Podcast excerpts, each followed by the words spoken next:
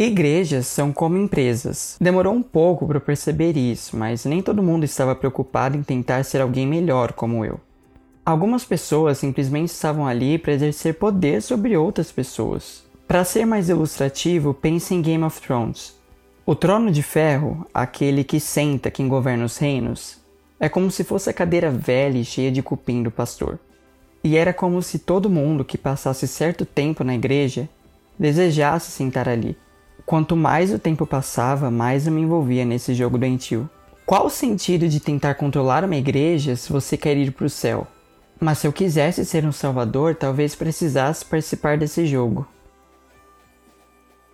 Regras básicas. Bajule o máximo de pessoas possíveis. Aponte o dedo e julgue qualquer coisa fora do normal. Use o que entendeu sobre a Bíblia para dizer o que é certo ou errado. Apunhale seus amigos pelas costas se for preciso. Tire qualquer um do seu caminho, não importa como. Sim, crimes são válidos. Afinal, o céu é maior que isso. É, era mais difícil do que eu imaginava. Mas eu não iria desistir.